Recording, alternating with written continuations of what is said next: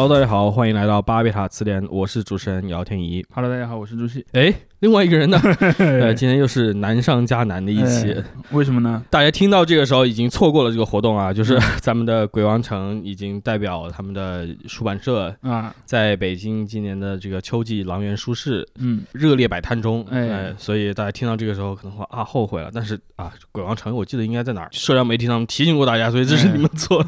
或者是大家不在北京，那没办法了。对，就反正也可以去看看他们出版社最近出了什么书嘛，对吧？对对对，嗯鬼王城非常以自己的推理产品呃为傲啊，啊到时候我们也会专门弄一期，让他来好好阐述一下这个推理小说对哎对对对对，其实推理小说在中国的这个有一个非常独特的粉丝群体了，而且他们也有很多很有意思的故事。嗯对对对不过我们今天不是聊这个，的，今天不是聊这个，今天又是我和主席的二人转，嗯然后。为什么我又开头强调这个难上加难的问题呢？为什么呢？今天这个话题其实我们一直都有提到，其实群里有好几个那个听众已经多次说想对对对，听友听友群里面也在讲，我们其实一直在想，但就是一直没有一个很好的契机，然后之后正好哎，咱俩就聊一聊吧。嗯因为我我也我也想开头讲一个我自己的一个趣事啊，嗯就是我经常跟我的朋友看到各种各样的社社会新闻嘛，对，社会新闻里面经常就出现所谓的这种中华男儿优秀时刻，对吧？大家都知道这个概念。嗯于是我们就聊起来，这别人就会开玩笑的跟我说：“你怎么还不跟男人割席？”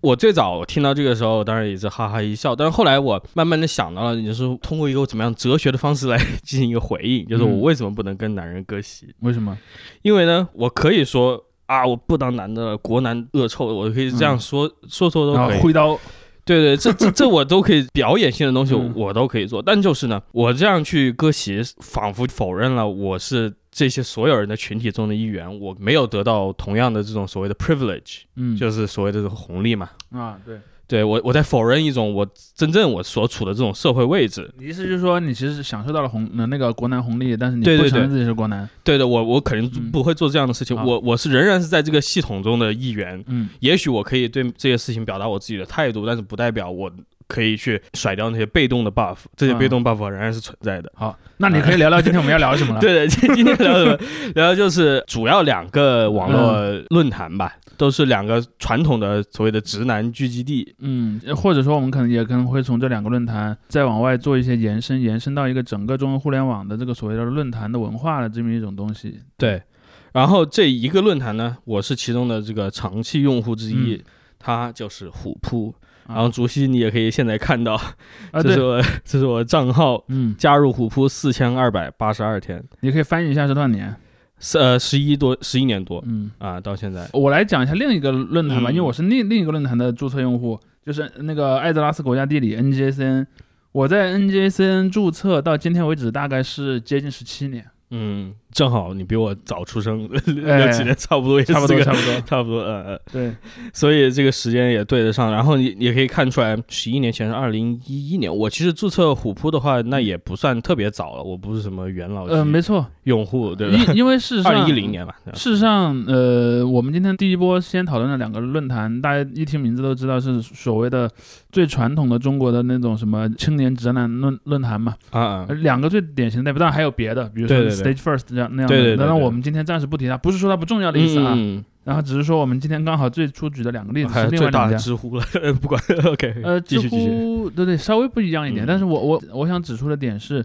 事实上 NJCN 和虎扑成立的时间是非常接近的。NJCN 网站是成立于二零零二年，也就是二十二十年前，但它其实真正出名是什么时候呢？其实是二零零四年，因为二零零四年发生了一件很重要的事儿，就是魔兽世界开始正式运营了。但在中国区的运营是二零零五年开始的，但是在它的美服最早应该是在二零零四年开始了，对，就是国际服。其实我可以稍微做一个简要的回顾，就是在那个时候，中国的网民是个什么结构？我们之前可能在别的节目也简单提过，在那个时候的中国的网民，如果我没记错的话，以那个 CNIC 的那个调查来看，中国的网民的呃人口里面，以男性占了非常压倒性的呃人口的那个比例，同时呢，以低龄用户占了压压倒性的比例，就是主要其实当时的网民呃人口量最大的是两拨人，就是高中生和大学生。对，然后在那个时候，也就是如果我们回到二零零四年，二零零四年的高中生差不多应该就是跟我这个年龄段，也就是在八十年代的后期出生的这批小孩儿，尤其是城里出生的这批呃小孩儿里面呢，他他们一般都有过玩电子游戏的经验。嗯嗯然后在那之前，也正好是电子竞技这个概念被比较早的引进到中国的一个时间点，所以在那个时候，大家都知道的电子竞技项目有两个是星际争霸，呃最有代表性的《星际争霸》和这个 CS 嘛。嗯当然嗯后来由于由于魔兽魔兽争霸三出了，魔兽争霸三在这个 RTS 这个领域就逐渐代替了星际争霸的地位。对，在那个时候，魔兽争霸三是一个在这些玩游戏的男孩眼中是一个非常神圣的存在。是然后呢，开发它的公司也是暴雪，但是现在暴雪已经堕落成了一个一个一个一个一个比较平庸的公司。但是在那个时候，人们的眼中，暴雪是一个非常厉害的公司，嗯包括它的 Diablo 这样的产品也很有名。嗯，在这个时候呢，这个公司说我要把我的这个游戏开发成一个网游，所谓的要 MMR 呃对呃 MMORPG，对，就是多人同时在线的这种 RPG 游戏。嗯在那个年代，其实这是有一个跨时代的意义的，因为其实电子游戏在九十年代的时候，主要还是单机游戏。虽然已经有了一些的像什么网络创世纪啦，包括说像在中国流行的什么魔力宝贝啊、石器时代啊，包括传奇这样的一些游戏已经有了，但是他们的那个画面也好，或者说他们所采用的技术也好，其实是说实话已经有点落后于那个时代的一些主流的技能了。而这个时候又有另一个游戏，其实是魔兽世界的这个先驱嘛，就是《无尽的任务》（EverQuest），就已经开始有那种 3D 的，然后呢，操作起来也比较复杂，然后也需要玩家之间进行非常非常复杂的合作和对抗的这么一类游戏，已经开始出现了。并且在中国已经有了一定的这个呃用户规模，在这个时候呢，魔兽世界相当于是一个更加精致、更加有群众基础版本的 EverQuest，它就在这时候出现之后，就引起了男孩们的非常狂热的关注。说我为什么前面解释这么多呢？其实我就想说，在中国早期，就是这个男用户占，嗯呃，或者说青少年男用户占绝对的压倒性人数优势的时候，很多论坛事事实上是以这批人的爱好作为这个纽带而连接起来的。而最典型的就有两个嘛，刚才我们提到的虎扑其实是以体育，我们一会儿会稍微再介绍一下虎扑的背景。而在 NJCN 呢，而在这个艾泽拉斯国家地理呢，它主要就靠的是这个玩游戏的这么一个纽带。对，其实我在我们的群里看到听众们在聊这个论坛的时候，都会用一个概念叫做“泥潭嗯嗯，”，就是它很脏嘛，对对对，这里面的那个东西都很脏。而这个东西其实它的这个称呼是有一个来历的，呃，因为在二零零四年 NGSN 刚开始出现的时候，它其实有一个很明显的特点，就是这个游戏的最早的版本是没有中文版的，只有英文版。嗯而且那个时候可能在整个的网络啊也没有现在这么好，所以最早的一批在中国真正的把魔兽世界玩上手的玩家，是那些在欧美留学的这些 这些学生。然后最早呢，他们就开始把一些游戏里的攻略啦，包括一些嗯视频的一些介绍啦，就开始通过这个论坛往国内发。而且艾泽拉斯国家地理和其他同时代的很多聊魔兽世界论坛有个很大的区别，就是它的站长其实是当年暴雪的一个官方的翻译 Ediart。嗯，所以呢有点像那种半官方有有一种半官方支持的一个粉丝网站的这么一种一种性质吧。然后我们就会看到很多在欧美的这些中国的玩家就开始去分享一些攻略啦，分享一些自己的感觉之类的。然后这个时候开始就奠定了 NGSN 在所有同类型的聊魔兽世界的论坛当中的一个优越地位。然后与此同时呢，它采用那种非常严格的制度，就它是要用那种邀请码去注册的。嗯邀请码当然有不同的产生机制，比如说你仅是个用户，你可以邀请你的朋友，或者有时有些时候你在浏览的时候会随机获得一些邀请码或者之类的吧。嗯所以它的早期就有两个点，第一个点是它的用户在，即便以当时的标准来说，也是受教育程度相对较高的那一群人。第二呢，他还严格的弄了一个屏障，把其他的用户给拦在外面。嗯纯度比较高。就其他人呢，你可以进来看，但是你没法注册。嗯嗯，我记得在二零零五年，我终于搞到一个邀请码注册的时候，那个时候全站的用户才二十万人。你现在来看，你可能随便一个什么微博账号的那个关注粉丝都可能不止二十万人，在那个时候二十万人就已经是他当时最火的网络游戏的最火的论坛的全部用户的一个规模了。嗯嗯当然，它的用户规模呃随着它的呃整个的游戏在中国开始运营，它的用户规模在逐渐的扩大。扩大之后呢，就逐渐有了更多的讨论进来，因为嗯大家都知道，所有的论坛都秉持着同一个发展规律，就它最早其实是非常狭义的，呃，指向某一个兴趣或者指向某一个话题的。嗯而随着时间的发展呢，它一定会开始扩散，因为你人在里面混熟了。就论坛和后来的社交网络有个区别，就论坛一般是不支持关注关系的，就是你不能关注一个坛友，嗯但后来有些论坛也也有这个功能，但是在至少它这不是它的主流功能。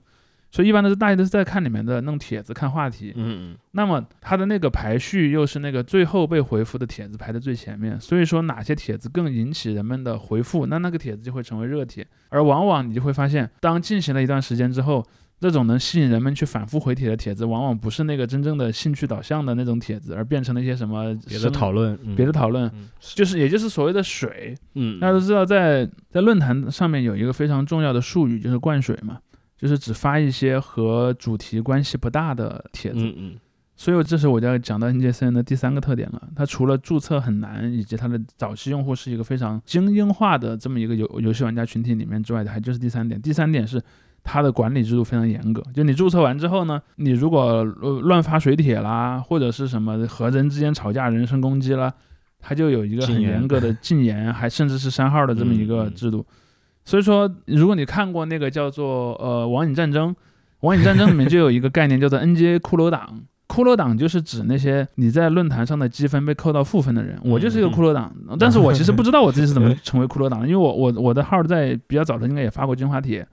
我成为骷髅党很有可能是因为我在某一个分版里面的发言被判定为发水帖，但其实不是。嗯，但是可能版主的理解不太一致吧。反正我因为那次被扣了分之后，我就刚好扣过了那个正负的那个分界线，我就我也成了光荣的骷髅党一员。当然，骷髅党后来也变成了一个有别的含义的东西，就是说骷髅党的成员往往被认为是对论坛的管理层有一种反抗精神的人的集合了。当然那是后来的，那是后话。至少在他早期，他是依靠着严禁，就是所谓的门高门槛吧。高门槛，然后比较严酷的惩罚来维持它的整个论坛的一个比较高的、比较纯的这么一个氛围吧。对。但是呢，即便如此，你论坛还是会慢慢的开始变得水的。是所以，于是我们就会看到它那个主的那个论坛里面就开始充斥着很多和游戏内容没有直接关系的，比如说啊、我个人在生活中的一些遭遇啦，嗯或者说我在游戏里碰到的一些，就是不是游戏本身，而是我在游戏里碰到我的人际关系问题，而且你随着时间推移，你还有这个游戏的受欢迎程度也在本身也在变化。慢慢的下滑。对，对，然后于是讨论别的就越来越多，所以他们后来就专门把这个论坛里面给拆分出去了一部分，说你们要灌水，专门去给你一个水区吧，嗯因为你要知道。在很多比较早的论坛里面是有专门的水区的，就是嗯很多论坛管理者已经意识到我是无法阻止用户灌水的，对于是我就专门给你设一个水区。而 NJCN 其实一度比较固执，我就不设水区，我就是要靠严格的管理来让你们不能灌水。但是后来他逐渐也受不了了，最后就有了一个水区，也就是所谓的大漩涡。当然，后来人们由于种种原因吧，人们认为 NJCN 逐渐的具有了一些所谓的那种嗯男权主义色彩吧，以及以及它的对外的输出的形象越来越差，所以这个漩涡本来是水的漩涡，嗯，在人们的眼中就变成了泥的一个一个坑，对，也就变成了这样的一个形象。这个其实是一个，当然这是一个在很漫长的时间周期里发生的故事。我们一会儿会再详细展开说，在这上面的用户群体，他自自身所经历的构成的变化，以及他们对很多问题、对很多人生中的事情以及社会上的事情的态度的变化。当然，这是他的一个大概的变化的一个一个空间。而虎扑其实也跟他建立的时间非常接近，是二零零四年，二零零四对，对，二零零四年是个什么年份呢？二零零四年是姚明刚刚进入 NBA，嗯，姚明是二零零二年的状对，，也就是说是在他成为 NBA 球员的的第二个赛季开始，就有了这个虎扑论坛。因为有一个点是什么呢？在我我刚才讲的那个早期的中国互联网用户是以这种青少年男性为主嘛，在青少年男性群体里面，其实，在姚明进 NBA 之前，男孩们除了聊电子游戏，最大的话题其实是足球。嗯即便是聊的 欧洲足球，因为当大家都不太爱聊国内的足球，国内足球其实非常差。说句实话，在两千年左右已经很差了。其实大家主要聊的都是欧洲足球，因为欧洲足球有两个两个点：第一，在那个时候足球本来就很受欢迎；第二呢，欧洲足球其实是大家在周末可以真的去看的赛事。对就是因为它一般是在那个晚上到凌晨这一段是人们比较容易去看的。而 NBA 呢，NBA 有两个特点。第一个，它的比赛的时间在中国，尤其是你作为学生，你没有一个自由支配时间的时候，你是很难真正的去看它的直播的，嗯，它很多是在早上嘛，而且是工作日的早上。对对对，然后第二呢，就是在那个时候的篮球作为一个观赏性运动的基础其实是很差的，而姚明是彻底的改变了这样的一个情况。我我有一件事印象特别深，就二零零三年我还在上高中的时候，呃，姚明第一年进了 NBA，然后有很多男生自发的去给他投那个全明嗯星嗯赛的那个票，产生了一个附带效果，把弗朗西斯也投进了那个全明星的首发阵容。所以那个时候就会你就会看到说，在这个上面的一个所谓的打破东亚病夫形象的这个因素非常的大，对，就使得男孩们对这个呃篮球一下子就有了一个非常高的投入度，是。然后虎扑就在这个时候出现了。不过有趣的就是你刚才提到 NGA，你像他是创始人，有这种跟暴雪的联系，而虎扑的这个创始人他当时也是一个这样留美的一个华人，嗯，然后他是本身啊，其实他个人是出于对于乔丹的喜爱。他在芝加哥上学嘛，嗯。然后他出于对乔丹的喜爱，他开了这样一个论坛，当时也确实迎合了这个姚明进入 NBA，对 NBA 在中国大幅度进行这种营销扩展活动的这样一个潮流嘛，对，所以他这个增长也挺快，包括你刚才也提到篮球运动这个受欢迎程度也是持在那之后其实是在指数性的增增长，对对对，而且在那之后，其实我们会看到虎扑和 NGA 经历了一个有点类似的过程，就是虎扑其实一开始也是不提倡你聊别的，嗯，大家都知道现在人们很喜欢说干货这样的词。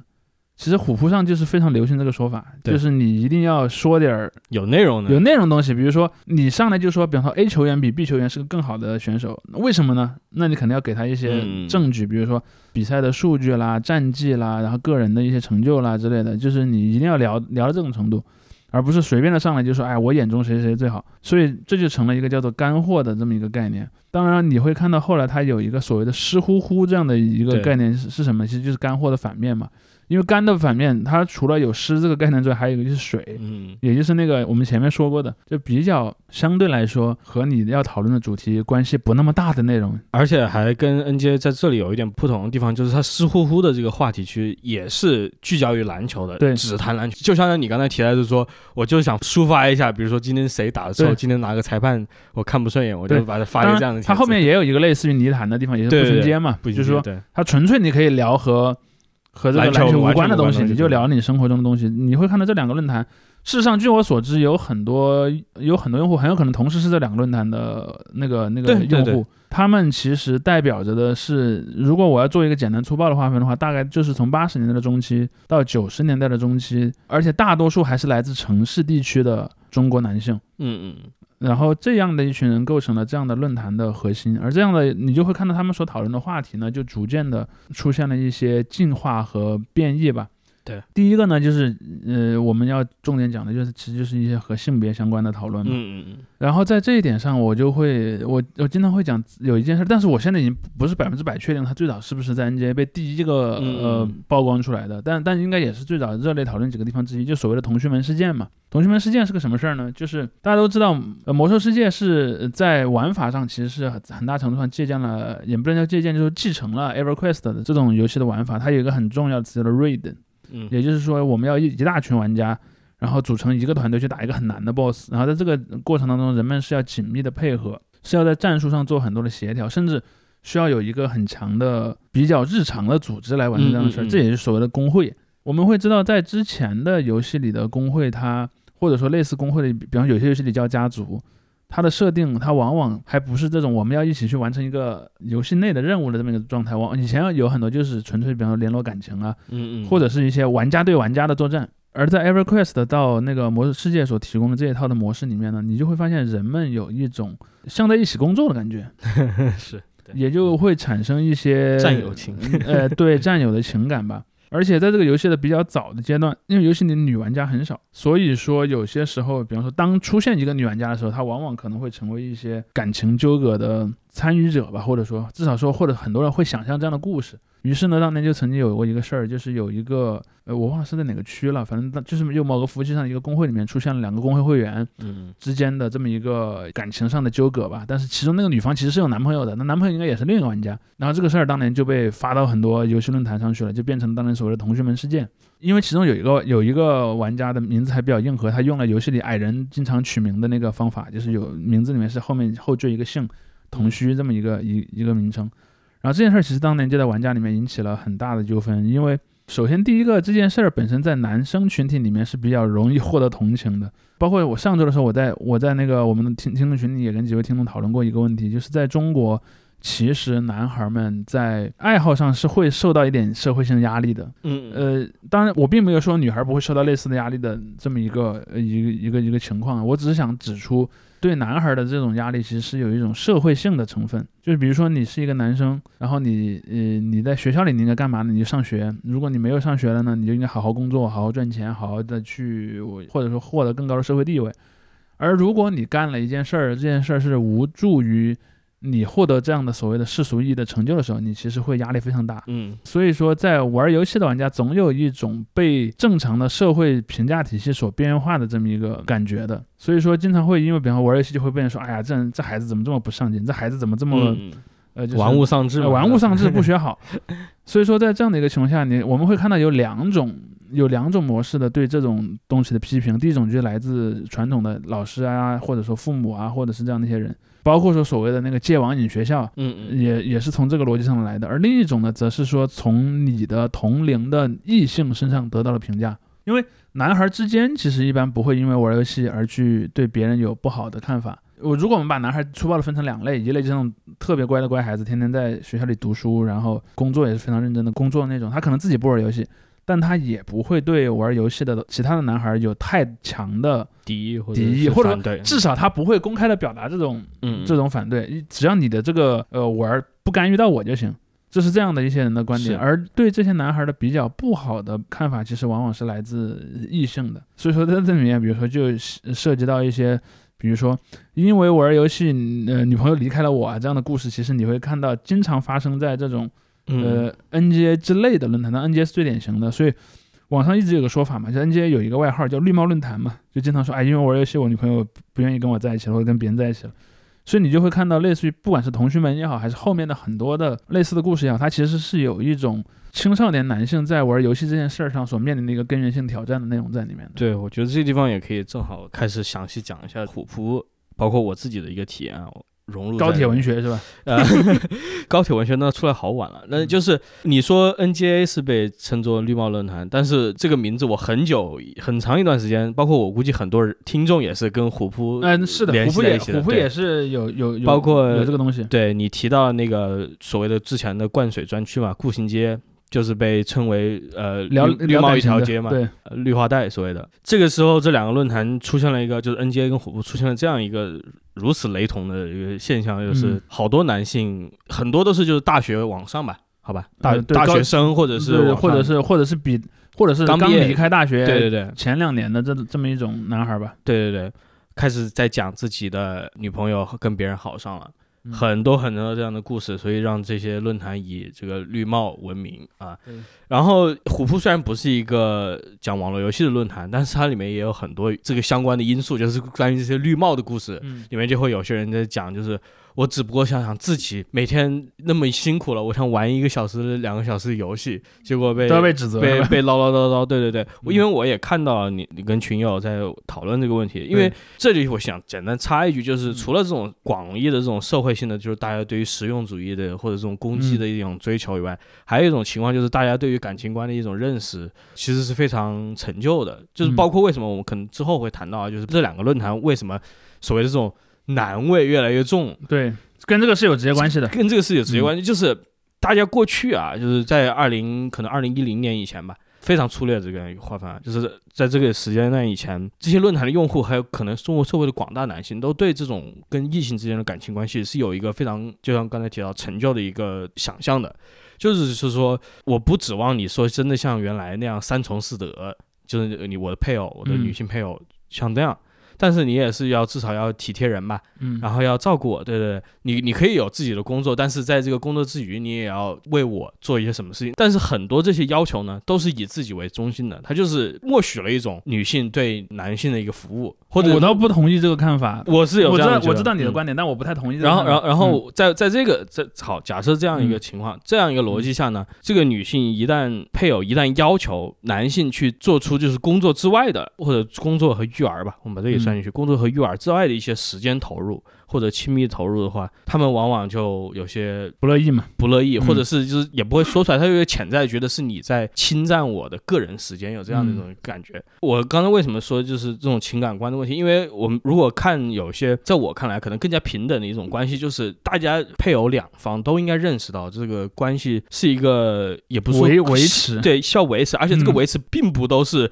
一直都是你侬我侬，很多时候就确实就是我要舍弃我的一些东西，我来给你奉献我自己的时间，嗯对方也是这样的。嗯所以这中间是存在这样一个关系的，让我觉得这个男性在奉献方面，大家会说、啊、我家里赚钱的是谁？是我什么什么的，但这个就这，我觉得这个是跟社会性的一个东西有关系。我不同意这个看法的问题在哪呢？嗯嗯因为刚才这个假定啊，假定其实是往往是在那种正式的家庭里面，嗯你明白我意思吧？就是说在正式家庭里面，我们有一个假设是什么呢？比如说。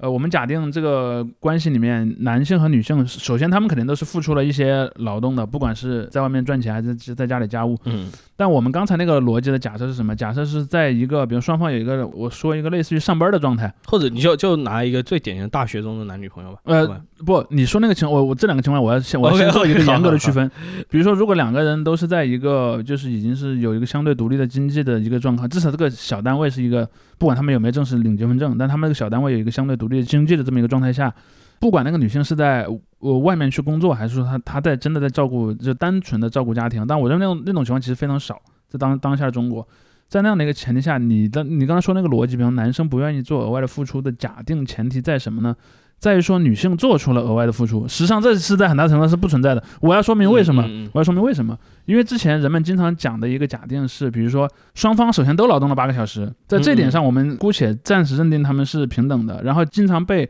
讲的一个话语是，当然睡觉有八小时啊，是还剩八小时，这八小时你在干什么？经常我们看到的一个批评的角度是，这八小时男人在那儿玩游戏，女人在干家务，这是一个经常呃或者在带小孩这是一个刻板这是一个经常经常存在的一个一个一个话语，但我其实恰好想说明的是，这其实是一个至少不那么准确的话语。对呃我为什么要这么说呢？因为在中国，其实，在比较早的年代，就是呃，甚至到我们的父母那一代，其实性别不平等在明面上都很严重。是就是比如说在那个年代，经常说，哎呀，嗯男的，就比方在村里，男的就要去种地；在城里，男的就可能就要去工厂里面当一个工人，或者是怎么样，他成为这个家庭的主要经济来源来源。而女性呢，作为他的附属物，在家里，比如说呃做家务或者是带孩子，社会再这是一个非嗯常直接从那种农业社会里面挪移挪移过来的一个家庭结构。而其实这里面发生的一个根源性的变化，就在于我不太记得我们在本节目有没有提到的概念，我就经常讲说，因为在八零年代以后，至少在城市里面啊，农村是另外一个问题，农村的问题我们可以再稍晚一点再再讨论。至少在城市的这个阶层里面，由于大量的独生子女现象的存在，使得那种那种我们前面所描述的那种传统的从夫居，然后以男权为主导的家庭，很快就瓦解了。呃对以至于经常会出现一个什么情况呢？就是假设两个人都是一个八零年代出生的城市的独生子女的人，一男一女组成的一个家庭，其实并不存在我刚才说的那种啊、呃在工作之外的八小时，然后女人在很辛勤的干活儿、干家务劳动，男人在单独地玩儿，这个情况其实是不存在的。你经常会看到网上有人拿这个去说事儿，比如说啊，有人说那个呃男的就不应该干这个干那个。其实这一件事儿里面就有一个问题是，我想稍微指出一个反的点，这个其实恰好也是个性别偏见。但这个性别偏见是不是对女性的一种歧视或者怎么样，我们可以再讨论。但是这一个偏见在哪儿呢？就在于说，比如说假设这同样是我们刚才讲的那个关系里面的那个女方，她有一个自己的爱好，不一定是玩电子游戏，比如说她可能喜欢看言情小说，或者喜欢看电视电视剧啊，或者是干嘛。实际上你很少看到男人去指责他，对，就男人并不认为自己有这个权利，你知道吧？当然，我想指出这几面其实本质上也是一个对女性的歧视。从一定程度上讲，它也许既构成从某种程度上，它也许既构成对男人歧视，也构成对女人歧视。对男人歧视在于男人你的确不具备那么多的自由，而在对女性的歧视在于什么呢？他其实就没把女人看成和男人一样的物种。是。但就是我想稍微再往前倒一点，就是嗯你说我刚才讲的那个逻辑的一个预设，就是女性可能并没有说一直在付出，或者付出了更多的这种呃课外时间嘛，打引号课外时间。但其实我我刚才谈的那个，我我根本不在乎这个女性有没有付出这个。我我对我明白你说的逻辑，所以我现在要指出第二个逻辑。第二个逻辑就是说，呃，首先我我指出第一个逻辑在很大的程度上是不成立的。第二个逻辑你在于说，呃，如果两个人要维持一种亲密的关系，比如说有人会把它称为情感劳动，有人会用这样一个词，比如说，哎，我们两个人要做一个两个人一起做的事儿。或者之类的来维护我们两个人之间的感情，这里面就有一个假定，说女人总是更主动在做这件事儿的，付出了更多的情感上劳动，而不是家务上劳动，这是一种假定，对吧？这个是某一个话语里面的某个假定，但并不是我刚才说那个。那我先把这个说完。嗯嗯。在这个在这样的一个里面，其实你呃，人们经常会有一个误区，就是你减损别人在别的地方获得的乐趣，并不会增加他跟你在一起的乐趣。这个其实是我经常在讲嘛。如果把刚才那个故事里面完全反过来。就比如说，呃，一个一个女孩，然后那天在看一个，比如说综艺节目，或者在看一个什么，但我并没有说两两个性别一定要干一个符合自己性别的爱好的一个意思啊，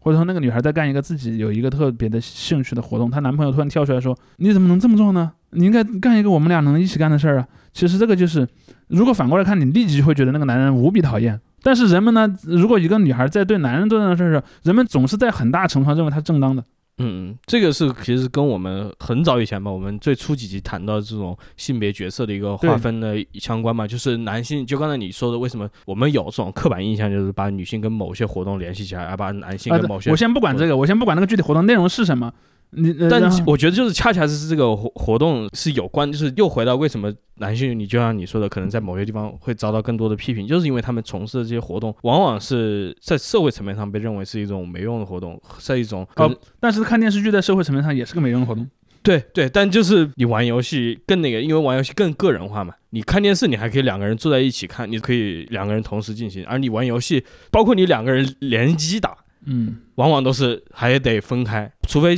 后来我们比如说现在 有一些什么 Nintendo Switch 这样可以两个人一起玩，就是更加两个人这种互动程度更高一点嘛。实际的是现实生活中互动，就我刚才提到这一点就是什么呢？这中间有个背后有个大的问题，就是确实大家自由活动时间啊。嗯，是被整个社会给高度规训的，对，就是我就是男性在自己的活动里面，他就觉得某些东西才是我自己的时间，剩下的这些东西都不属于我自己时间，我都感觉我被异化了或者怎么样。女性也有这样的感觉嘛？但其实就是你刚才讲那个故事的时候，我在想象一个什么画面呢？就是一个非常在这里可能说出来有些大家可能觉得有些反感的画面，就是什么？就是比如说一个一个女性说：“哎，你不要玩游戏了，你不要陪我。”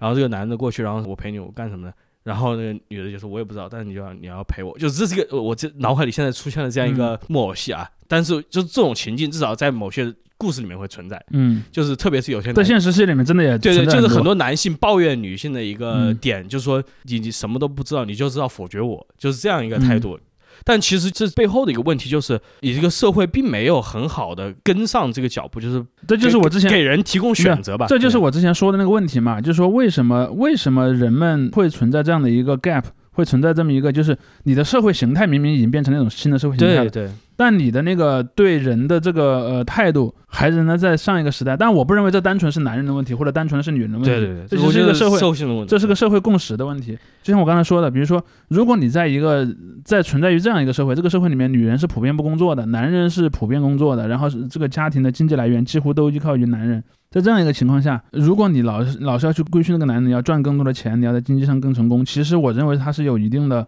在道德上不一定合理，但是在功利主义的角度上它是合理的。但是在但是在现在这个会明很明显，至少在这个所谓的城市居民这个群体里面，这显然不是一个必要的东西。嗯，但人们会停留在那样的一个状态里，而且你要知道，我们刚才说的就是刚才你说那个场景，很很明显是个什么呢？很明显，我就我称之为一种自杀式博弈。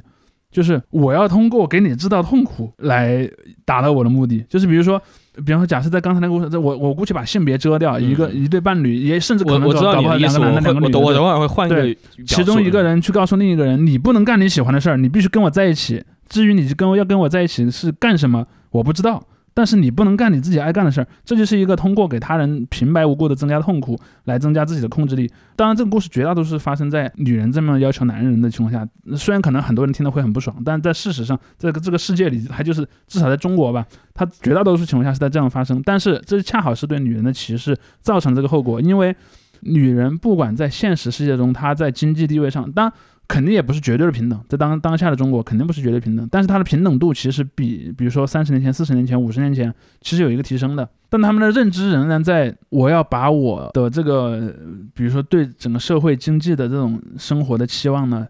放在我要不断的去，就是那个男人就是一匹马，我要不断的打这个马，让他跑得更快。其实他就会他就会陷入这么一个意识形态当中。这个意识形态甚至不是一个体系化的教育教育他的，因因为你看学校里的书不会这么写，嗯然后呃各种比较正式的一些教育也不会这么写，包括社会的道德观也不会认为这是一个很正义的道德观。但是呢，它很有可能是基于比如说一些文学作品，基于一些同龄人之间所互相传递和攀比的这种心理，或者很有可能还是基于自己原生家庭里的一些代际之间的传递。总之，它可能会经过一些的途径，这个途径把那种比较老的那种观念给传递了下来。而且我我包括上次我们之前在听众群里跟一些其他听众讨论这个问题的时候，我当时就说，事实上这个社会的经济的发展的状况越差的时候，这种情况会越严重。因为我经常说，你看在嗯，比如说在更早的时候，可能在社会经济增速比较快的时候，因为人们不觉得啊，我需要那么努力的，就是随时我要把我的这个状态绷得那么紧，我活得也不错，然后但是现在可能大家老觉得，哎呀，这个社会压力很大，那我可能就要加大这个力度，就有点像那个经常被用来做表情包的那个汤老师，对吧？你这个年龄你怎么睡得着的？可能很多人就是会有这样这样一种心理了。当然，可能最近几年本身也不是一个经济发展特别快速的时候，搞不好你的那个就是规训人的那个内生的欲望比前些年还变强了。嗯，就是如果你站在一个所谓进步主义的史观的角度来看，这个进步过程好像还在倒着往回退。这个其实我感觉有点聊偏了，就是没有在谈这个论坛具体，但就是我我想要说刚才那个问题，我觉但得我觉得还好，因为因为聊的，因为我们聊的我们聊的也是是论坛里面在聊的，是对是论坛里面的人，他们怎么去认识这个 问题的？对，但就是我觉得有几个点，反正我觉得是值得要确认的一个，就是第一，很多男性确实把女性为他们做的事情当做一种必然，就是一种客观存在我。坦率的说，我不我我我当然肯定有，你如果说有还是没有，我一定只能承认有。但是我我必须要指出一点，这件事儿是我远远没有那么普遍的，甚至于不光是在相对意义上比三十年前变得更不普遍。举个例子，比如说。呃，三十年前、四十年前，一个男的，不管是男女朋友还是那个结了婚的，他说女人就应该洗衣服，就应该做饭，他会毫不犹豫的说出这句话。嗯他不觉得自己在道德上有任何的呃不适，但今天的男男人，我不认为他们有那么理直气壮。就我，但是我就不是说只是我知道你的意思，我知道你的意思。你如果一定要说有没有人觉得那是理理直气壮的，我觉得肯定有。但是这个理直气壮度，甚至我可以反过来说，在很多语境下反而是反过来的。嗯，我觉得还是因为我知道你的，我我尊重你有不同意见的的的权利了。嗯但是我想说，我我为什么要这么专门的指出这一点呢？我就想指出的是在，但不光性别关系，在很多社会关系上，我们存在的话题都是我们在拿拿一个已经不普遍，但是仍然存在的现象去做一个靶子来打它。但是我我觉得这个现现象还存在，而且我关存在，我我我关键的一点就是说，这些事情并不局限于就是说家务或者这种传统的，很多是看不见的一个东西，也就是但是但是如果按你这个逻辑，在另一方对这一方其实也是都有。但是我我觉得男性对于这个的忽视，就是对于这种的一种默认是远远要大的，因为这个是继承了一种传统的一个男权的一个意我识形态。其实我其实不同意这个看法，我非常不同意这个看法。为什么呢？就是当然，你如果说要把它扩大到整个社会，我认为是很有可能的。比如说，现在所活所有活着的男人的平均值，比如说现在所有，嗯当然其他国家先不论啊，像中国所所有活着且成年的男人，因为小孩我们先不管嘛，他没有那个问题。所所有活着且成年的男人和所有活着且成年的女人。加起来的平均值，谁更容易忽略对方的呃付出？那一定是男人。嗯这个我毫不怀疑。但是我要指出的是，因为我们在讨论，我们刚才讨论两个特定的例子，就是比如说在一些一些论坛里面，嗯比如说我们说那种八十到九十年代出生的城市里的独生的这一代，当然也不是绝对独生啊，只是说城市里大部分是独生。你去看那些论论坛，你也能感觉得出来，在这样的两个群体里面，我认为他基本上，也许可可能会出现什么五十五比四十五这种情况，但绝对不可能出现什么七十比三十或者八十比二十，那是绝对不可能的。嗯，七十比三十或者六，呃，我知道你，60就但你你，但这个数据都是我反正说的。这至少平均值，我觉得这个可以就是在平均程度上。然后另一点，但是但是但是我要再指出一点，如果我们把农村逻辑连上，可能又会再变一点。如果我们年龄层不变，把教育程度和城乡的这个因素去掉，变成八五到九五的所有中国男性，那可能我觉得那个比例会再升高一些。就比如说，当然是数据都是我我再强调一次，数据都是我随口编的。比如说，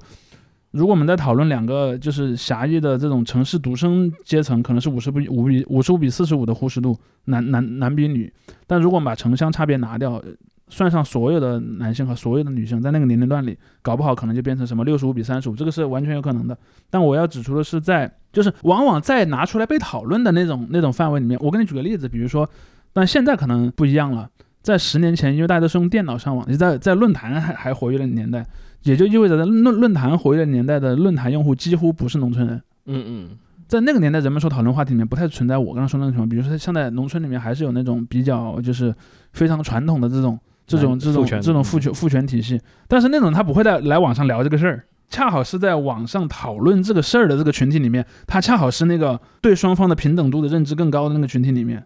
所以你你你在中国你会看到有一类人是什么呢？这类人可能在这些论坛里也存在，就是说，其实我本身我觉得我还挺尊重女性的，但是呢，我发现他们无论如何都会攻击我啊。于是这就是我们刚才说的，为什么他的那个男味儿在越来越重？嗯，因为在早年的时候，在在论坛最早期的时候，你会发现在论坛里女性是个他者，是个纯粹的他者。比如说我我们刚才举的例子里面的那个呃同须门里面，你是看不见那个女生在里面发帖的。然后再比如说，你像你说的那个，比如说虎扑上的那些什么步行街文学，它也有女性发帖了。现在呃不是，就是我说的是在那种故事里，我说的是在那种故事里，你明白我意思吧？对对对，我不否认在整个虎扑步行街里有女性，比如说也有女，也有一些女网友是发，哎兄弟们，我长这样，大家点评一下我。不，他他们也也有这种，我知道也有女方的那个绿帽文学。不过这个对我知道，你你说，但我我经常我在做一个讨论，就是说我们一定要让一个讨论有意义，而不能变成一个 what body，就是说。你不能说，比方说有一一百个案例里面有一个是反的，有九十九个是正的，你就否定那九十九个是主流，那肯定不可能嘛，对吧？你无论如何，你无论如何在主流的那个他的那个讨论框架里面，在他的早期，女性是个纯粹他者，对。现在呢，女性变成了一个，即便是在这两个狭义的论坛里面，它也有一定的一定的主体性，是。更何况我们后面可能还会再讨论到有别的论坛的时候，更何况已经有别的空间可以让这些女性做一个充分的发言。但是呢，在女性还是一个绝对他者的时候，你会发现那个时候的男性对女性反而没有那么强的敌意，就是女性在这个故事里是缺席的，以至于我就只用按照我。设定好的这一套的理解方式去理解就行了。我觉得你刚才提到的，就是说，你说现在城市男性的他对于平等的这种认知啊等等，已经脱离了那种小农时代的那种思想了嘛？这个我也承认。但就是关于平等这个之间还有一个预设，就是这种平等的模样是怎么样？就是你刚才就已经想，就是说为什么有些男生他觉得我已经足够尊重你女性了，我也。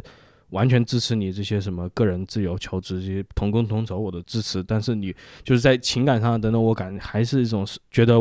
就是女人让我觉得我做的不够，有这样的一种态度。他然后以至于他最后来反击女性，说你们才是造成不稳定的这个因素。其中有一个，我觉得预设，包括这个，我在国外的这些后来变男味变得很重的这些论坛里面也看到，就是这些男性他的一个平等想象是什么？就是这个女性在很多方面就变成另外一个男性，就是他的行事方式、他的思维方式、他的一些情感的对待方式，嗯，也就变成了另外一个男性，就是说。大家明明都是这种现代人，我也不是什么沉迷网瘾啊，就是我们又回到刚才打游戏这个，我又不是一个什么网瘾少年，我就是玩玩游戏，我怎么了你你？然后往往还会伴随着强调我自己的这个经济贡献等等这些这些男性的一个话语，但是我觉得确实中间不能否认的一个鸿沟就是这个社会给大家加上了这种枷锁，就是我们已经刚才说过了，那就是男性他要在社会中承担这个所谓的经济支柱、经济支支柱的这样一个角色，然后。不能去做什么样，然后女性应该是怎么样，不能去怎么样，就是有这种规训在。然后对于他男女之间的这种各自从事的活动也有一定的规训。但是其实这个就是刚才说，大家这个生存环境跟这个规训已经发生了一个严重的冲突了。我觉得虎扑上面非常有些。让人伤感的一个例子就是什么？因为大家很多谈着自己结婚之后很痛苦的这样一个故事嘛，包括我们群里面都有群友提到这个故事，就是什么一个男，你提到的嘛，就是你的一个那个男生说，我下班了最自由的时间就是我停车停在停车场里面。这个是前几年的微博上的一个网友发的一个广告嘛，就是那个广告最特别逗，但是我我已经忘了那个他说那个产品是什么，他说的是一个耳机，他说那个耳机的降噪性能特别好，说怎么好呢？他说你想象一个场景，然后你下班了，然后呢你你老婆。呢不太理解你，不太理解你作为个人的这个人，你的孩子呢也不争气，你的家里的父母的身体也不太好。然后这时你下班了，然后你的车到了那个小区的地下车库，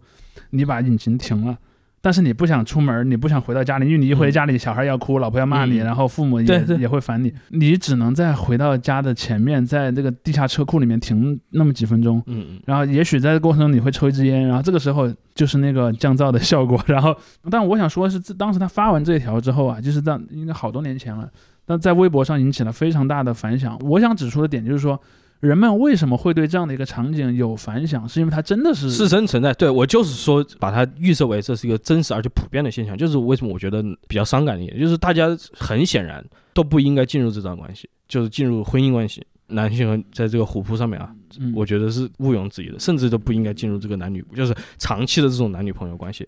这也是一个社会在推动的，怎么？嗯你社会在就我们回到那个道德动物，就是其实，在社会这种枷锁在强制进行一种一夫一妻的这种配偶嘛，我其实都不还不觉得是不是一一夫一妻的问题，就是一夫一妻的问题可以先抛抛在一边。嗯他认为你有一个繁衍的，就是一个进入一个家庭单位，核心家庭对进入一个核心家庭单位。我我有两个点要要要指出，第一点是。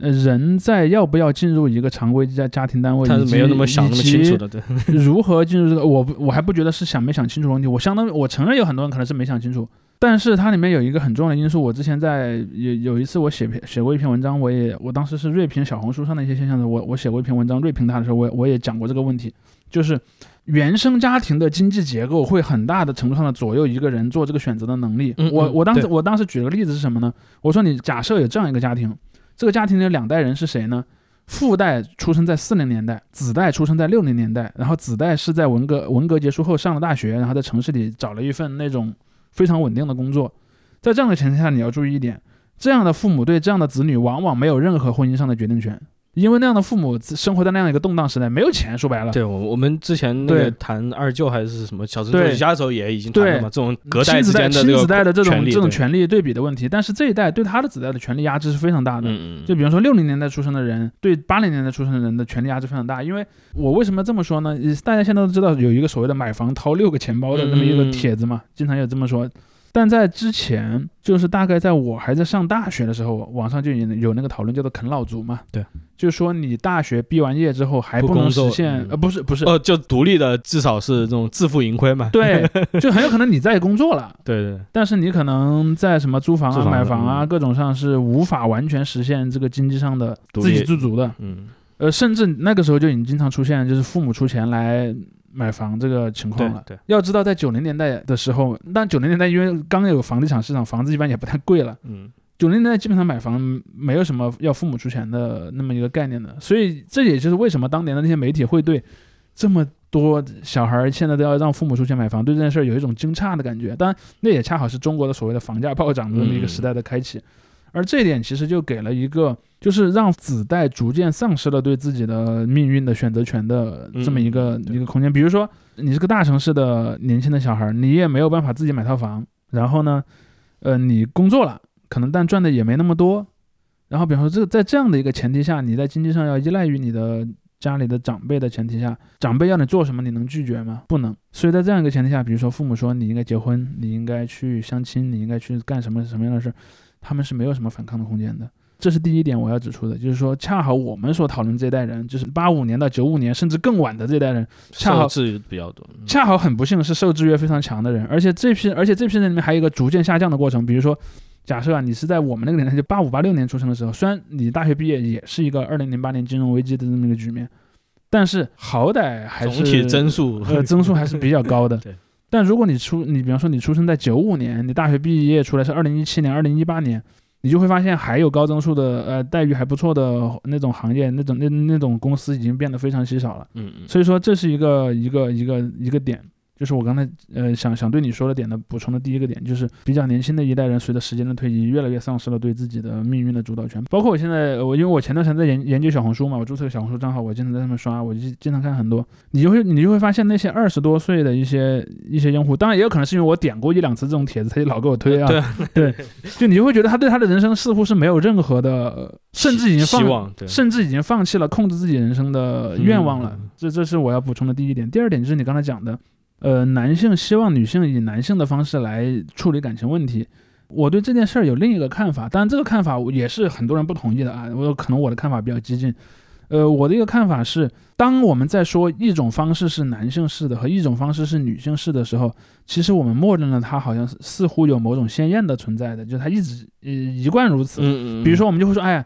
女人是更重视细腻的感情的，男人是更重视那种哦，什么。那那那你跟你说的跟我想的还不一样。哦，我知道，我知道嗯，我是想说，针对你说的一个一个点的一个补充，嗯就是说我对这个问题的一个不同看法。当然也，我跟一些朋友，包括甚至有一些女生的朋友也讨论过这个问题。我就说，事实上，所谓的女性气质本身就是构建的，当然男性气质也是构建的，对对，男性气质也是构建的。比如说，你一定要说，哎呀，女人就是要作，这种观点，我发现很多人是很认可的。就是说，女人就是要做，就是要去折磨男人。你不折磨男人，男人就不会对你好。我会看到，甚至有人在公开的教这样的一些观念，而这种观念是什么？这种观念就是一种所谓的建构的、嗯建构的女性气质嘛。但我不认为建构出的男性气质就没有任何值得改变的空间。我认为它值得改变的空间太多了。但是我想首先指出的一点是，如果一定要说两个性别都是生活在一种大体上被建构出来的性别气质里面，事实上女性是更被规训的那一方。就是比如说，哎呀，我要有个女孩的样，对吧？或者这样的一个一个概念，他们更受束缚。所以我其实反倒，当然我也鼓励男人逃脱传统的那种所谓的对嗯男人的那个、有毒男那个性气质嗯 对有毒男性，我凭什么就要事事争第一？嗯嗯我干的那个还不错，不行吗？然后我有一个自给自足的东西。其实你在看到人类历史上也有很多男人就是那么做的嘛，对吧？包括在中国很多所谓的道家思想影响的那些那些人，他也是觉得啊顺其自然就行了，不用去做那种所谓的一定要去奋斗的状态，要证明自己。对我一定要证明我比你强，证明不了我比你强，我就很不舒服。我当然鼓励男人去摆脱这样的一个一个东西。事实上，我们之前也讨论过嘛，有一些男人已经开始用一些所谓的方法论，他们的所谓的一些红红药丸理论当中有很多分支，就是指向这么一种一种东西。当然，他那个方法呃对不对另说，对不对另说，但他至少在思考这个问题。而我其实认为说，女性在很多时候可能，当然可能也是我个人的一个观察，我觉得女性至少在在中国，很多人去思考这个问题，可能相对还没那么多。就是说，倒也不一定说你一定要变成个男人婆，只是说你可能考虑在传统的这种规训的男女性气质之外，有没有一些其他的可能性？在这一点上我，我反倒觉得那不是说让你要去讨好男性，比如说我是为了不折磨男人才去改变这个规训的女性气质，不是那样的，而是说你首先要解放你自己，就是当你解放了，你从你那个气质里面把你自己解放出来之后，你做什么选择，你都是更多的。嗯嗯，然后呃，我刚才也忘了提一点，因为你你提到小红书，我就想起来，因为你在那个聊小红书的时候，之前也谈到过，就是关于交易的这个环节嘛，嗯，就是关于婚姻交易，因为这个也是补充我刚才就是对于婚姻包括择偶观的这个一个总体的这个悲伤态度的 一一环，就是现在的这种感情关系，它这种交易化变得非常赤裸了嘛，已经在很多情况下，当然，我有一个一个观点，一个不同的观点，就是说，那种交易式的婚姻在多大程度上是普？因为我我总觉得非常奇怪，因为我每次看到虎扑啊什么 NGA 上，因为虎扑 NGA 发帖的往往是男人在发帖，在抱怨，然后小红书上往往是女人在发帖在抱怨，但是他们抱怨的是同一个事儿的两面。我因为我觉得很奇怪的地方在哪儿呢？就是就我个人经验来讲，很很多人都是在吵什么彩礼问题啊，什么买房问题啊，这样的一些，就是谁该出钱，谁家应该出钱多这样的一个问题。首先，它里这个问题的第一大背景是我们前面说的那个嗯，亲子代之间的财力的权利不同的这个差异的问题，而第二点则是说里面的所谓男女性的这个这个谁应该向谁去做一个财富转移的这么一个动作。我比较诧异的一个点是什么呢？从我的人生经验来看啊，从我观察我自己身边，比如我家的长辈啊，包括我的平辈啊，包括身边很多人，事实上那种特别强调男性要要向女性支付大额财富的，不管你叫彩礼也好，叫什么东西也好，你叫什么名字都不重要，只你只要存在男方原生家庭向女方原生家庭的大规模财富转移，只要是这个现象，至少在我的认知里面，它其实反而是不太发生在城市里的。因为在城市里，压根儿也就不太存在那种就是女性女性在宏观数据上面都不算多吧，我可能就就不太存在那种所谓的女性的所有权的转移，嗯因为你知道为什么在传统的农村的婚庆里面经常会出现，他们就会有所谓的嫁的这种概念嘛，以及说要把女儿，就你看是，当然现在有很多婚礼还是仍然保持的那种象征性的那个意味，对，就是把女儿从她父亲家送到她丈夫家这样的一个象征性的概念。但我其实我想指出的是，在城市里，尤其又是又是独生子女占绝对主导的这一代人里面，但未来可能又变成多子女家庭居多了。嗯那可能情况还会再发生一些转变，但是在现在的这种就是以独生子女为主导的这个适婚年龄层的居民里面，其实不太存在那种就是女性因为结婚就完全失去了和原生家庭的、呃关联的这么一个情况。也就是说，你不存在这个所有权的转移，那你为什么要为他支付一笔对价呢？但这是很多男性的一个一个 argue 的点了。但是我我要指出一点是，从我看的情况来说，如果你是一个城市里的男性，在我们那边啊，在我们老家那边，如果你是个城市里的家庭，你女儿要出嫁，然后你要为此去要很大一笔钱从男方家里，这被视为一件非常耻辱的事情。嗯，所以说，这就回到我，我同意你刚才那个看法。我认为在这个里面支付大额金钱的现象应该不是那么普遍，因为我在身边，包括说我在公司里啊，我在工作之后所认识的一些朋友啊、同事啊，这些跟我年龄可能是相差上下十岁以内的这些人嘛，我几乎没有听谁听说过为了这个事儿而去要很多的钱，然后甚至要到出现家庭矛盾的程度。所以这也是我前面已经指出的一个点。人们往往用一个已经不存在于当前版本的 bug 去为自己要做一些事儿去合理化。嗯嗯这个事儿就包括像在前面那种，比方说我阻止别人去做他爱做的事儿，然后或者说我要干什么样的事儿，他都是这样的。他其实在拿一个上版本的问题来为自己这个版本里的行为去找理由嘛。但是问题就是现在没有新版本的系统，是，呃，所以我就说这个新的共识的，就是应该说这个新版本已经上线了，但是人们还没有就这个新版本形成一个共识。没有一个软件嘛，就是就没有一个软件它它没有一个真的稳固的意识形态来跟随这个是的，现在的这种经济格局嘛。这个当然是联合刚才那个谈到的整个社会经济发展目前的这样一个趋势，它产生了一种多方的压力。就是我们谈论无论是欧美还是国内的这些所谓难位暴涨的这个期间，也是嗯整体这个经济放缓的这个时间嘛。从可能呃一八年以后吧，甚至在美国会更早一些嘛，在进这个奥巴马的第二个任期的时候就开始出现这种情况。这个于是也成为了虎扑和 NGA 的一个讨伐对象，而且越演越烈嘛。一开始就是还是大家会在局限在啊，我以虎扑为例，绿帽帖里面嗯，谈说一下这个女人真的不行什么什么的。慢慢的讨伐开始扩大化了，就不是说我的曾经背叛我的女朋友做了什么坏事怎么样，而是说，哎，大家你看这个人把也是把一个什么哪里的微博上的东西挂上来。一个知乎上的挂上来，一个某个新闻上面的挂上来，你看，嗯你看这个女的，一些新闻中的绿帽故事，这个也是我最近啊看嗯虎扑上面的很多帖子，就是大家不再是自己写自己的故事或者自己编故事了，因为嗯大家为什么提绿帽文学嘛？因为后来确实这个类型火了之后，很多人你也不知道是真，对也不知道是真假的，或者是他夸大了自己的这个经历嘛，或者是就甚至压根儿是编的。对对，压压根儿是编的。他们又开始发一些新闻，就说你看这个最近发生了一个什么事情，哎，你看这个女女的是不是不知好歹？你看最近发生了另外一个事情，你看这个女的又构陷了这个男人。嗯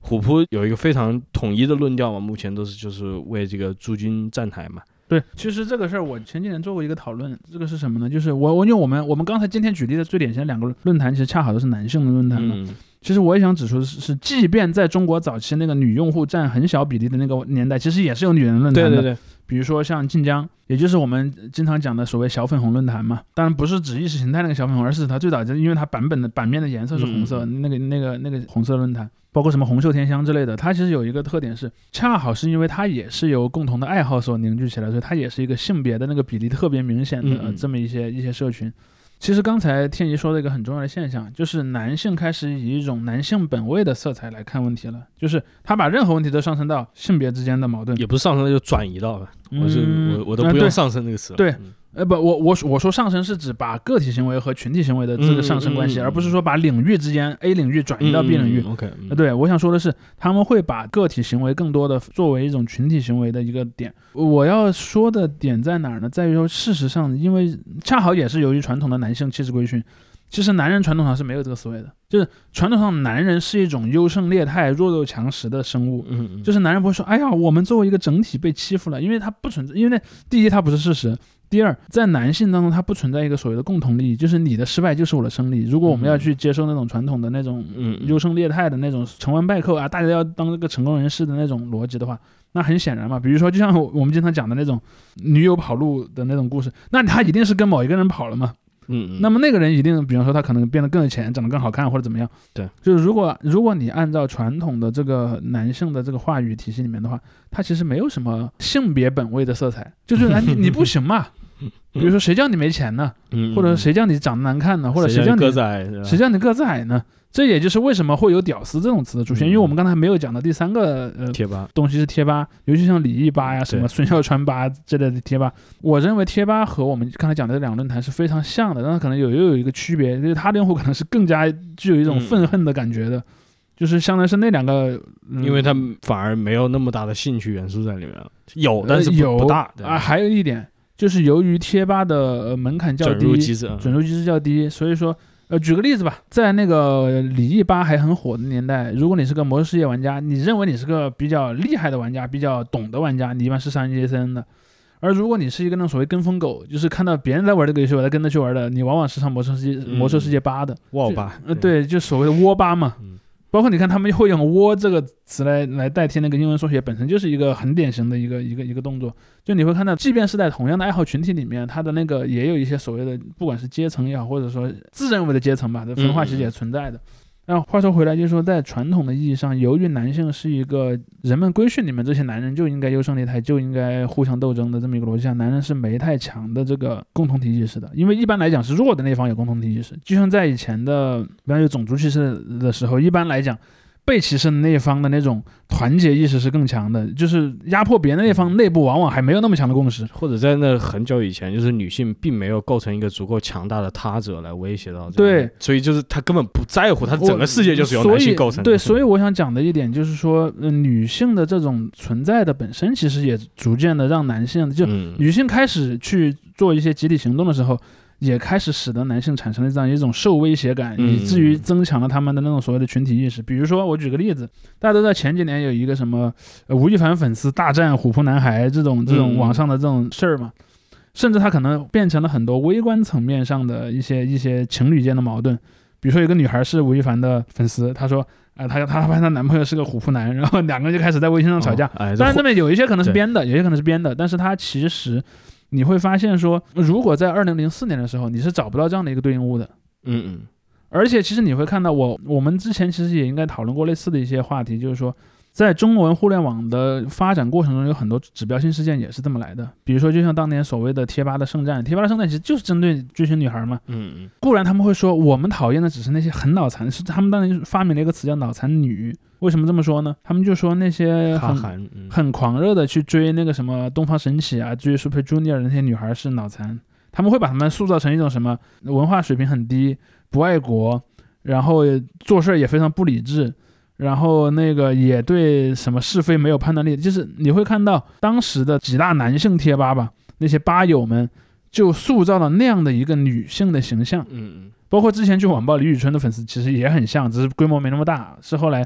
就针对那个 Super Junior 的那个圣战，才把规模搞得特别大，以至于全民皆知的。在这样的一个过程当中，包括也是他也是他们发明的那个“第八出征，寸草不生”这样的词嘛。在这个过程中，你看他们就给了要攻击的女性一个非常标签化的形象。但是你会看到，在那个年代，如果说那些女网友还没有一个很强的能力来构建一套自己的话语体系的话，到了吴亦凡这个年代，显然就不是那样的。嗯在在吴亦凡这个年代，你会发现女孩们的那种自我陈述的能力，以及说她们要组织一个和你的那个形形象相对立的形象的时候，是非常容易的。嗯，而这件事儿其实本身又反过来加强了那些男孩之间啊，他们已经团结起来了，很强大，我们也应该团结起来的这样的一种一种观念。对对对，虎扑上面还有一个非常经典的类型啊，也是比较新的类型，一个帖子就是说什么，哎，大家看一下我女朋友是不是被女权拳头拳洗脑了？类似的帖子嗯就太多太多了，不停的就是发一个什么朋友圈，他自己打引号啊，我都不知道是不是真的打引号女朋友发的朋友圈，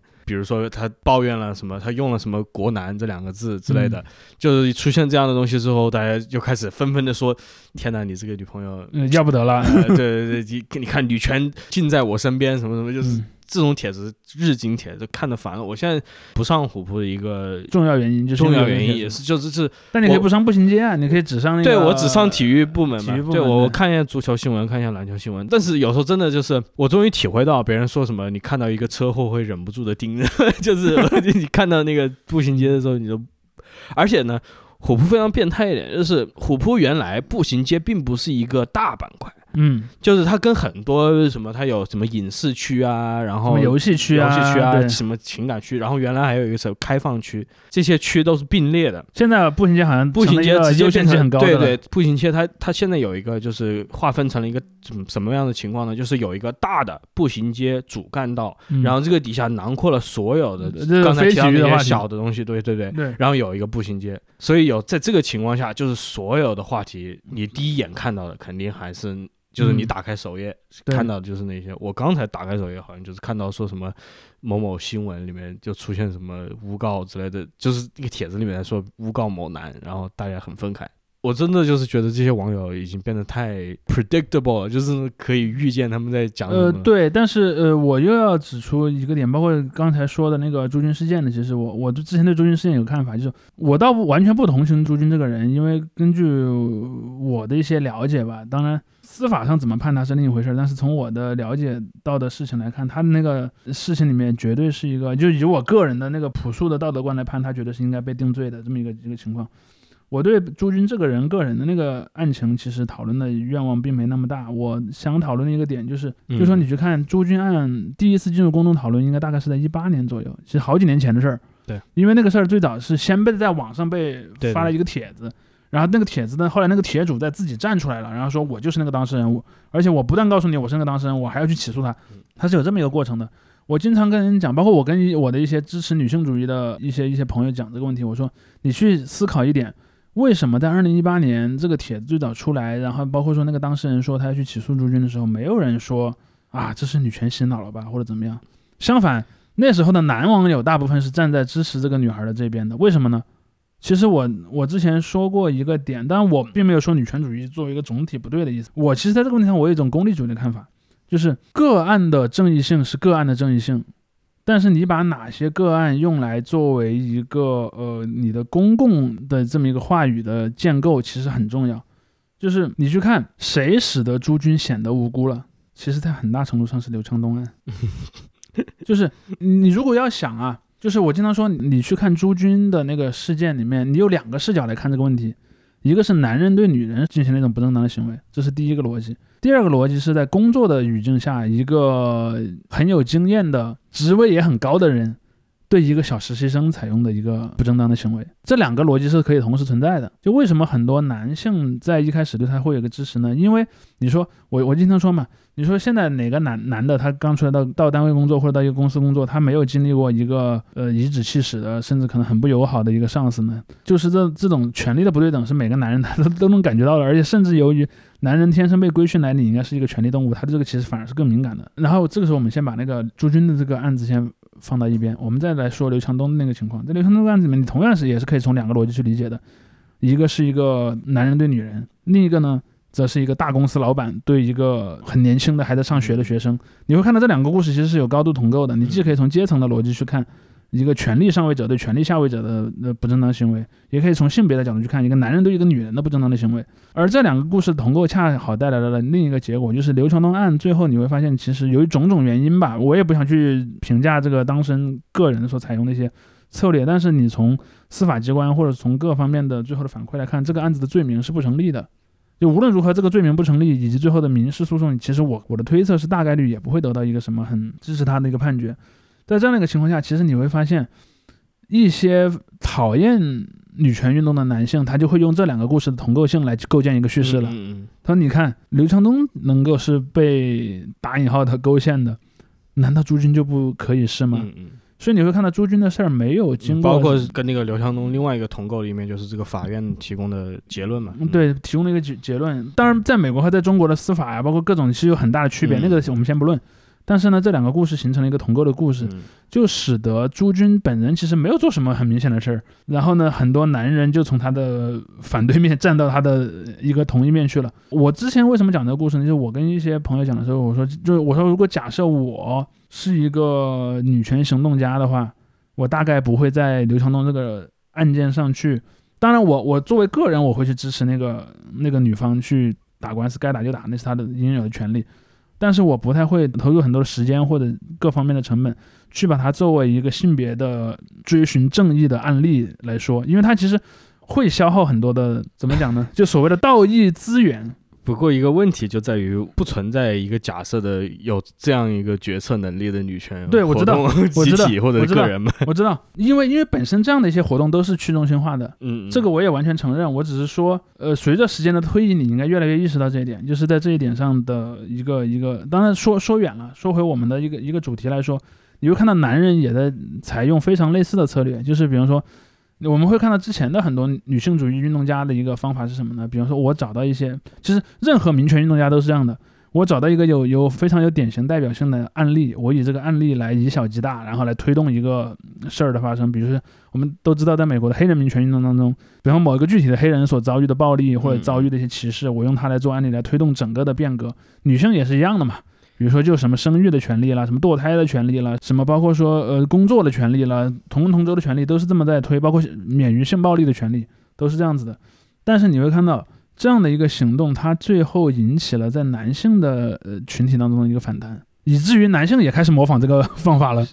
是是，但是就是还是要强调，在中国的话，这个行动的任何程度的开展都是很很危险的很很一是很危险，二就是很难你扩大到真正一个什么大的规模嘛。你包括这个驻军的事件，最后也是被只是其实只是在网上有人讨论了。对对，被非常的局限在呃一部分人，然后然后你反而是这些，我觉得某种程度上这些男性的这些反击，反而还间接的扩大了一下这个事件的声誉吧。虽然也许不是一个正确的方式，姑且用这个词正确。我刚才就是提到刚刚那个虎扑首页，嗯，我现在打开第一个头条是南京农大图书馆事件，小仙女污蔑男生不成，反被降维打击。#hashtag 小仙女的日常。第三个帖子，朋友的女朋友瞒着他找金主，这智商，然后里面贴的微信截图，我也不想点开了。第五个帖子，害怕女朋友可能打过胎怎么办？就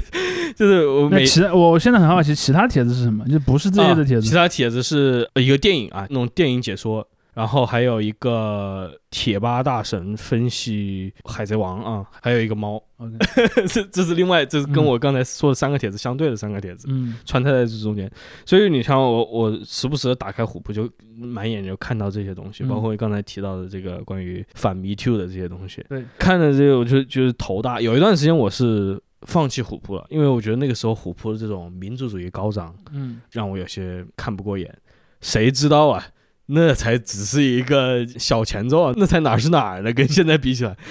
这个也是我觉得 NGA 相关的一点嘛，就是他们和虎扑除了这个反女权以外，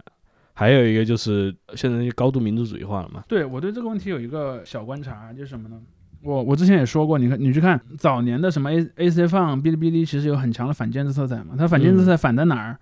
就反就反在文化部上，嗯因为文化部会审核什么游戏啊，然后什么动画片儿啊，什么这些东西。当然也不一定是文化部，也有可能是广电局啊，或者什么出版署之类的，反正有几个类似的部门，但是经常都被人们嗯就是看成一个整体嘛。然后在那个时候的，同样是这个年代的这批生的男孩为主的这这群人，非常讨厌这个体制的这么一些东西。比如说，大家都知道《魔兽世界》有一个很著名的事件，就是那个《巫妖王之怒》的那个审核的延迟。当然，名义上的理由是因为巫妖之巫妖王之怒确实，它那个版本里面有很多什么骷髅啊、什么僵尸啊这种，就是以以某些观念来看，他可能觉得，哎呀，这个太不和谐了。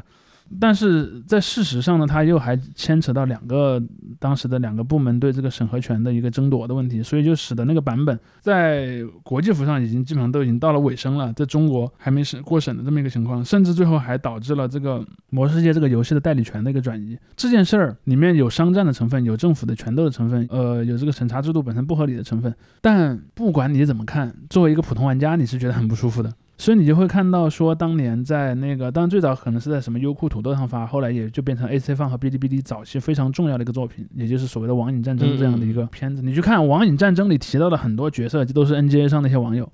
包括他的主创团队很多也就是 NGA 的一些嗯一些网友。呃，对我我要指出的点就是，以游戏玩家这么一个身份作为自我认同的时候，人们往往是讨厌这个体制的，甚至他有很多的讽刺。对。然后包括你去看当年 B 站上的很多鬼畜，其实恶搞的是谁？其实恶搞的就是这些他们认为无能的官老官老爷。包括当然他们还用那么谷歌的那个自动合成的语音去做一些歌、做一些诗来讽刺他们。但是不同的点在于，同样是我们大概可能在二零零几年的，可能二零一零年之前吧，在虎扑，虎扑反倒很有意思。虎扑反而是一直很民族主义的，为什么呢？因为这就是在中国人们看待竞技体育的时候和在其他的一些地方嗯看待竞技体育的时候的一个思维的不一样。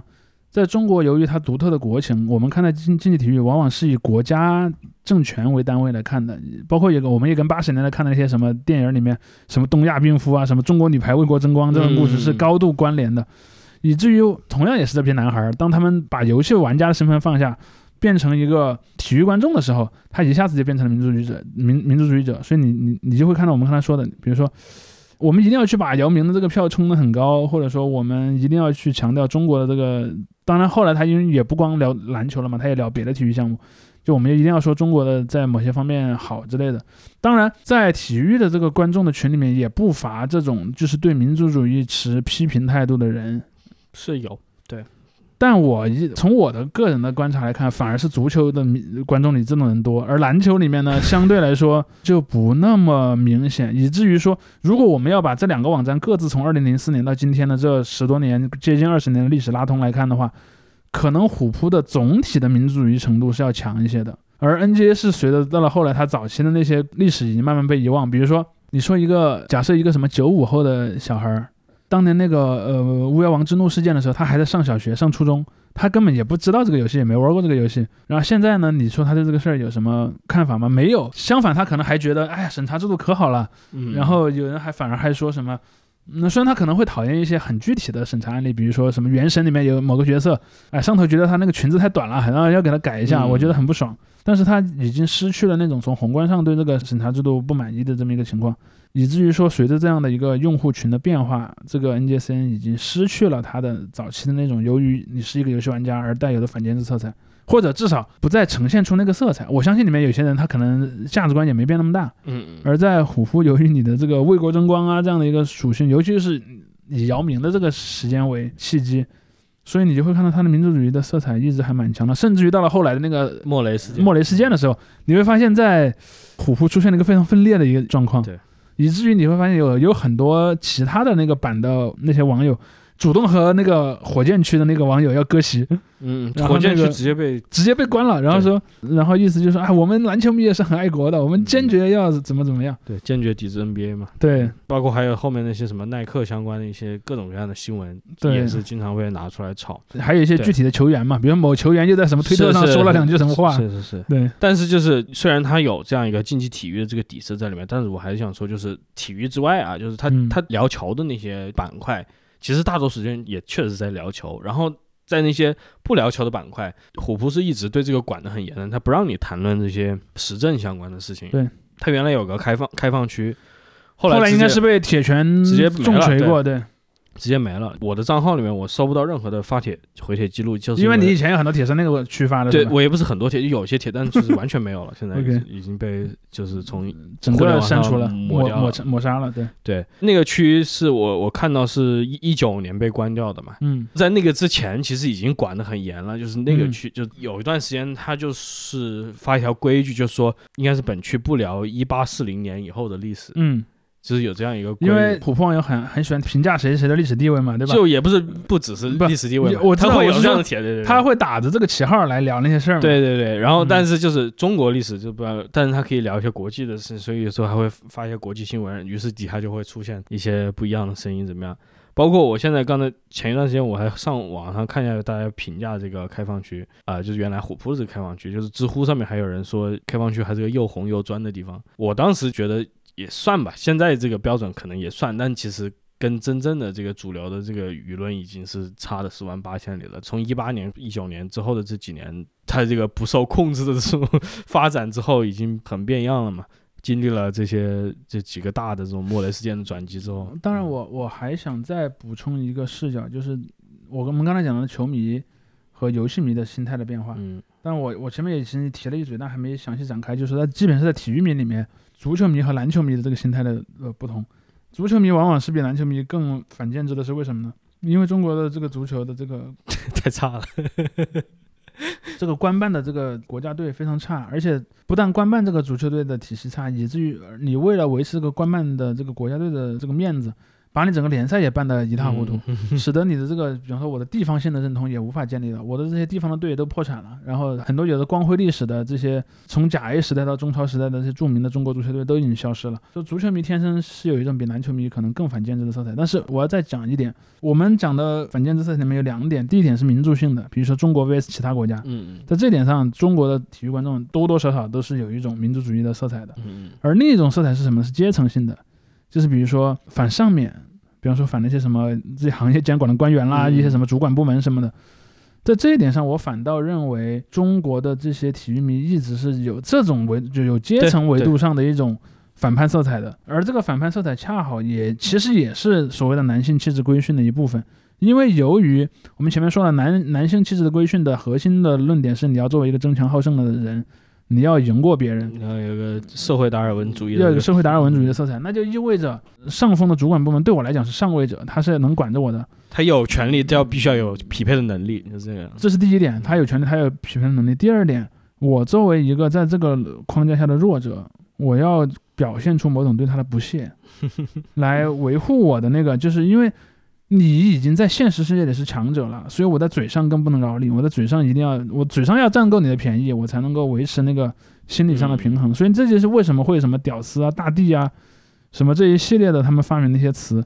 包括说我经常讲这帮男网友扎堆儿，经常以前喜欢用的一个词是内涵嘛，嗯就是我用了一个看起来在夸你，其实在损你的方法跟你说话，这有点像那个什么滑稽列传那种感觉。就是这个是他们保持自己心理认知的一个很重要的手段。然后在这样的一个前提下，你就会看到什么阴阳怪气啊，什么这些东西都变成了他的一个说话的方式吧。当然，可能呃，如果再把它着呃回到我们前面讨论这种类似于性别的关系的话题的语境下的话，你会发现，如果真的要是有个老哥，他天天混虎扑，他或者说混那些贴吧，他有一口这个那样的一个说话方式，他要是真的跟他的女朋友去用这种方式交流，肯定会出很大问题的。对我真的前两天就看到一个帖子，特别好笑，就是一个虎扑老哥发个帖，就说你看看我有这个女权的罪证是什么呢？就是在 QQ 上面，也不知道是不是他的，他 QQ 上聊天的一个截图，就是说什么他找到某一个女权博主啊，他去反串说我要加入你们组织，嗯，然后但是那个聊天记录就特别。就是我不敢相信有人会觉得是真的，就或者觉得这个是可信的。他是什么呢？他说第一句开头就是说我想搞女权，拳头的拳。他对一个女权博主这样说：“他说我想搞女权活动，然后我的目的是为了挑起对立。”看到这种故事，我我无法想象一个会相信这种故事的人，就是稻草人已经无法形容这种神奇的情境了。后来别人把他挂了，就是他说对方把他挂了，说你你看看这个人还想还想来说加入卧底是吧？还想来呃对说什么加入组织，然后这个人发帖说这不是恰恰证明了他们有组织吗？这个也是虎扑的一个嗯就是一个核心论点啊，就是这些女权全部都是境外势力和资本，对两个，一个国内的资本，一个是境外势力。所以这就这就回到我刚才说的那两个点嘛。第一，你看他们在民族主义这一点上是，我不管他们内心信不信，但他至少表现的是信，所以他们才会老是去强调那个谁谁谁谁是境外势力，谁谁谁是外部敌人。另一点是阶层性的逻辑上来讲，如果说在十多年前的那样的一个，比如说二零一零年左右，像什么李一吧那种时代，他们一般是去骂谁？他们一般是去骂这个一些什么主管当局，因为他觉得他们很无能嘛。嗯，他们那种阶层挑战性是针对那种权力意义上的阶层挑战性，而现在他们老是去聊资本，就变成一种只会去聊一种经济权利上的阶层挑战性了。其实忽视了真正的问题嘛，就是比如说哪有资本能做做这个的？包括就是他们对简单的民权或者女权运动的一个误解或者妖魔化，就是在他们看来，任何理智的哎。为什么不搞平权呢？这都是被少数人带歪了，会少数人洗脑了。他们就从来没有想过，就是这是一个确实有基础的活动呢。在他们看来，永远都是有一个更强的一个阴暗的木偶家嘛。这就说回我们之前说过的那种，就是人们对阴谋论的偏好嘛。对，就是他可能觉得，哎，有一个特别大的阴谋在后面，这是种更能理解的方式。或者或者是就像你刚才说的，他必须要把自己塑造成自己是一个这种大卫和歌利亚的这样嗯，什么？我是我是这样一个孤勇敢的孤勇者对对我是一个孤勇者，我对抗的是这个美利坚 NGO，而你们都是一些拿钱办事的，对吧？所以这个在这个心态也和之前说的这种社会达尔文主义的这个心态是是一体两面的。虽然最早提到说什么男性共同体，他不会声称自己是弱者，但是反而简化到每个个人，他们都认为自己是在这个游戏里面的弱者。当然我，我认为最近几年的这帮男网友，他们的一个逻辑是，他们也在试图把男性整体上描述为弱者。嗯，对对，他们说他们除了讲我个人是弱者之外，他也会讲作为群体的男性是嗯已经嗯在某些方面，至少在某些方面是弱者。对，嗯，对他们经常会说，你看死亡率最高的是叉叉叉是男性，然后提供最多经济的这个支持的等等等等是男性，这又回到我们聊那个红药丸那一期嘛。嗯这些人永远想的是要别人跟自己一样惨，从来没有想到自己能不能过得更好一点。对，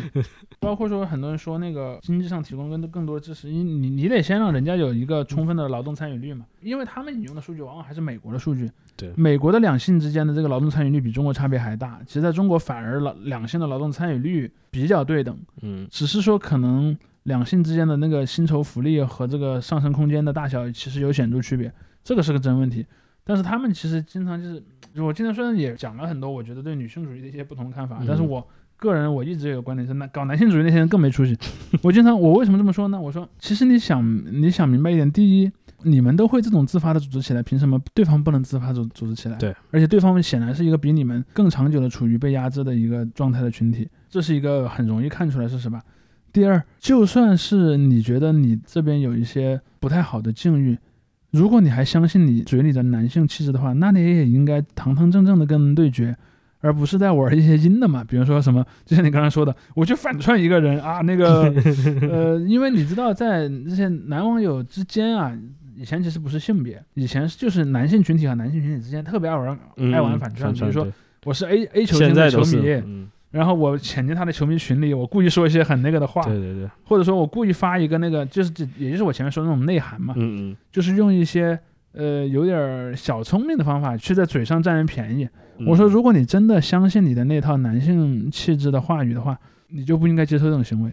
你就应该直球对决，对吧？真男人的对决就是直球对决。然后就社会达尔文主义要求的就是你不择手段，